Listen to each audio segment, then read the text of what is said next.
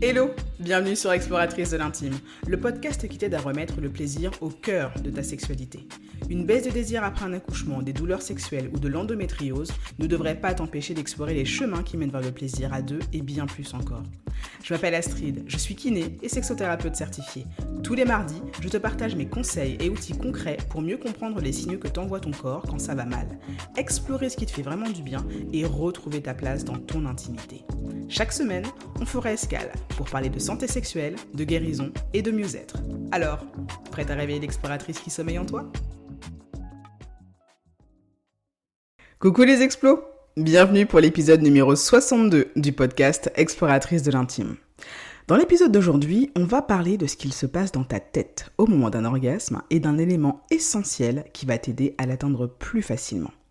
Si tu aimes cet épisode, n'hésite pas à laisser une note et un avis 5 étoiles. Ça me permet de pouvoir faire découvrir ce podcast et son contenu à plus de personnes. Et ça me permet aussi de savoir que tu apprécies mon travail. Donc merci d'avance.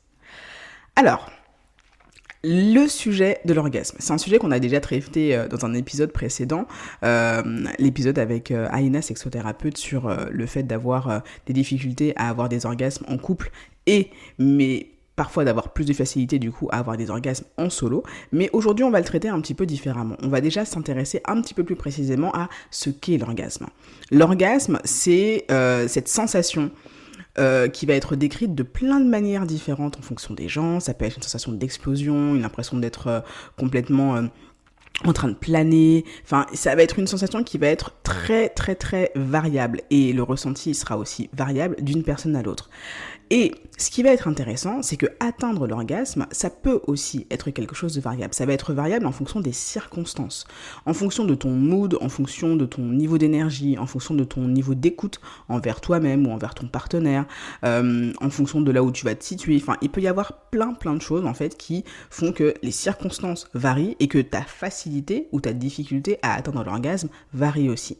Mais le point commun de toutes ces variables, c'est que là chose, ou surtout l'organe qui te permet d'atteindre l'orgasme, dans tous les cas, ça reste ton cerveau. Que tu sois en mode free the will et que tu as des facilités à atteindre l'orgasme ou que au contraire ce soit quelque chose d'un petit peu plus difficile à atteindre pour toi, le point commun dans tout ça, c'est ton cerveau. C'est ton cerveau qui est aux commandes de ton plaisir et c'est ton cerveau qui est aux commandes de ton orgasme et de tes orgasmes. Pourquoi mettre ça au singulier? Alors, pour rappel, l'orgasme féminin, et j'insiste sur le côté spécifiquement féminin, est étudié sérieusement par les scientifiques depuis 2005. Oui, je vous laisse faire le calcul, ça fait pas très longtemps. La sexualité masculine, elle, elle a été étudiée depuis bien plus longtemps, alors que la sexualité féminine, a été un tabou pendant très longtemps. Cette disparité en termes d'intérêt scientifique pour le plaisir féminin et l'orgasme féminin fait que euh, certaines problématiques, certains problèmes de santé sont aujourd'hui en fait à peine étudiés, à peine considérés, alors que des problématiques similaires ont déjà été, alors pas forcément complètement traitées, mais en tout cas le sujet a été investi avec beaucoup plus de sérieux quand il s'agissait de problématiques qui touchaient plutôt des personnes genrées comme hommes. Donc, L'orgasme, comme je te le disais, c'est une expérience. C'est une expérience qui va impliquer autant ton corps que ta psyché, que ton cerveau, que ton esprit, que ton mental. Les deux vont forcément être impliqués dans ce phénomène-là. Il va y avoir des manifestations physiques de l'orgasme, comme une libération d'énergie brutale, et c'est pour ça que j'utilisais dans le titre de, de cet épisode cette idée de d'étincelle. Il y a vraiment en fait cette idée d'énergie, de quelque chose de palpable, de malléable, de perceptible, qui va te traverser ou qui va être présent de manière très très localisée. On va pas toujours avoir le même orgasme on peut d'ailleurs jamais, je pense, avoir toujours le même orgasme, tellement en fait il y a plein de facteurs qui rentrent en compte. Parfois ton orgasme il va être très localisé, il va être très présent au niveau euh, de ton clitoris ou alors euh, très présent au niveau vraiment de la sphère génitale. Et parfois tu vas avoir l'impression en fait que l'orgasme c'est comme une espèce d'explosion qui va complètement traverser ton corps et même aller au-delà. Et euh, ça c'est quelque chose justement qui va être toujours toujours caractéristique de l'orgasme. Ce qu'il faut savoir aussi, c'est que l'orgasme c'est un état modifié de conscience. Comme pendant une méditation ou quand tu es dans une sensation de flow, quand tu es dans un processus artistique ou quand tu es en train de danser, que tu es vraiment complètement dans le, lâcher prise et le plaisir ressenti dans ton corps, etc., etc., ben, l'orgasme, c'est quelque chose de ce type-là. Il y a une modification de ta conscience du monde et une modification de la conscience de ton propre corps, de toi-même. Et le terme générique, finalement, ce serait un petit peu le côté lâcher prise, même si ça n'englobe pas toutes les facettes de ce que peut représenter un état modifié de conscience, ça reste quand même une idée intéressante si tu jamais, jamais entendu parler de ce terme-là. Donc voilà, L'orgasme, c'est déjà tout ça, et c'est déjà beaucoup. Et comme je te le disais, ça implique principalement ton cerveau. Ton cerveau, il va en fait se synchroniser dans plus de 30 régions afin de pouvoir justement t'amener à l'orgasme. Ça veut dire que aujourd'hui, les recherches scientifiques montrent que c'est pas une région spécifique de ton cerveau qui va être dédiée à l'orgasme, c'est tout ton cerveau. En tout cas, plus de 30 régions de ton cerveau qui vont te permettre de pouvoir générer un orgasme. Et ce que l'on sait aujourd'hui, grâce aux neurosciences, c'est que les régions cérébrales qui sont impliquées dans l'orgasme sont liées en fait à des processus de pensée complexes. C'est lié aussi à la mémoire et c'est lié aux émotions qui vont être activées pendant l'orgasme toutes ces régions spécifiques et plus précisément les zones qui vont être impliquées dans la perception des intentions de l'autre, ce qu'il veut, ce qu'il va faire, vont être extrêmement importantes pour pouvoir justement aller jusqu'à l'orgasme. Et ça, c'est vraiment une information que je trouve hyper importante.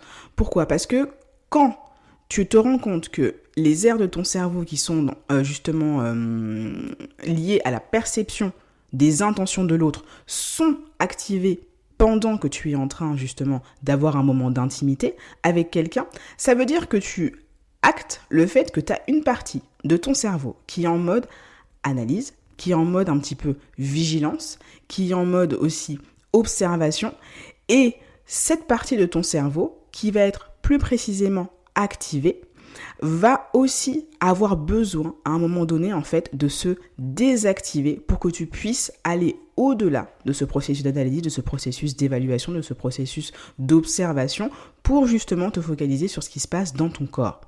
Donc le sexe, c'est un processus qui est complexe c'est pas un processus qui est euh, hyper simple, juste porté par euh, l'instinct animal et quelque chose de et qui est quelque chose de primaire. Au contraire, c'est quelque chose qui met en jeu beaucoup, beaucoup, beaucoup de ressources au niveau de ton corps et plus spécifiquement au niveau de ton cerveau dans cette meilleure compréhension de ce que peut représenter l'orgasme, on a aussi identifié que la sensation de plaisir dépend principalement de neurotransmetteurs comme la dopamine et l'ocytocine.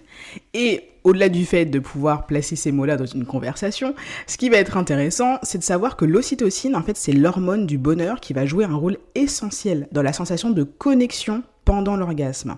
Et euh, il y a cette idée reçue que euh, bah, une femme, elle va peut-être avoir plus facilement euh, envie de se sentir proche émotionnellement en fait de son partenaire parce que il y aura eu un rapport sexuel et que si son partenaire est plutôt d'un genre masculin, lui en fait, il va plutôt être assez distant par rapport à ça et qu'il va y avoir une espèce de séparation émotionnelle. Et ben ça aujourd'hui scientifiquement, c'est démontré que c'est faux et que cette hormone de l'ocytocine qui va justement jouer un rôle dans la connexion, elle va être libérée par les deux sexes. C'est donc un processus d'attachement qui va se manifester pour les deux partenaires quand il y aura eu justement rapport sexuel et orgasme et connexion et intimité. Donc c'est une idée reçue que tu pourras plus facilement balayer maintenant que tu as cette information. Donc, maintenant que tu sais un, petit peu plus qu'est-ce que l'orgasme, à quoi ça correspond, où est-ce que ça se joue, qu'est-ce que ça met en jeu, tu vas aussi, hein, je pense, avoir envie de savoir de quoi tu vas avoir besoin spécifiquement pour atteindre l'orgasme. Parce que, comme je te le disais, il y a des éléments, il y a des choses qui peuvent te t'aider, te faciliter l'atteinte de l'orgasme. Pour qu'une femme ait un orgasme, je vais euh, volontairement plus me focaliser sur euh, l'orgasme féminin, parce que c'est l'orgasme malheureusement dont on parle le moins et qu'on connaît le moins, et c'est aussi finalement euh, pour ça que je fais ça, c'est pour pouvoir mettre un petit peu plus en lumière ces connaissances qui ne sont pas suffisamment plébiscitées. Donc, pour qu'une femme ait un orgasme, il va être important de faire sauter en fait tout ce qui va être considéré un petit peu comme des verrous de jugement sur ses propres actions. Tout ce qui va être en lien avec la peur du regard de l'autre et aussi tout ce qui va être en rapport avec les jugements moraux, les jugements de valeur euh, qui peuvent venir de la société, de la culture, de la religion. Ça veut dire quoi en fait?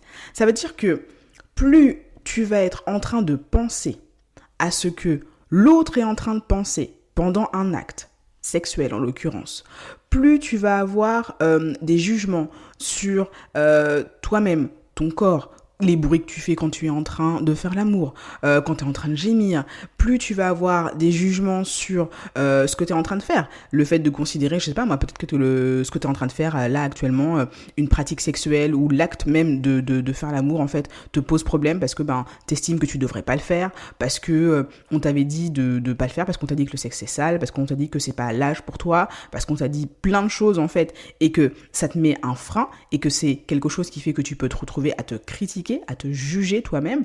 Ça peut être aussi des jugements que tu as reçus de la part de ton conditionnement social en tant que femme, dans la mesure où, ben, je pense que si, si, si tu, tu, ouvres les yeux, tu te rends bien compte qu'il y a plein de jugements sur le corps des femmes, sur la façon dont une femme est supposée se comporter, la façon dont une femme est supposée euh, euh, apprécier ou non le sexe, elle est supposée apprécier ou non telle ou telle pratique. Enfin, il y a plein de jugements. Et ces jugements, ils peuvent être complètement décorrélés de ton expérience à toi, de ta réalité à toi, de ce que toi tu as envie, de ce que tu as envie de faire ou de ne pas faire.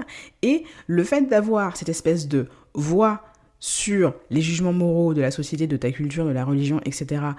Et ces jugements que toi aussi tu peux avoir à propos de toi-même, à propos de ce que tu es en train de faire ou de ne pas faire, euh, à propos de ce que l'autre peut penser de toi ou ne pas penser de toi, et bien tout ça, justement, ça va représenter des potentiels verrous de ton plaisir et surtout de ton orgasme.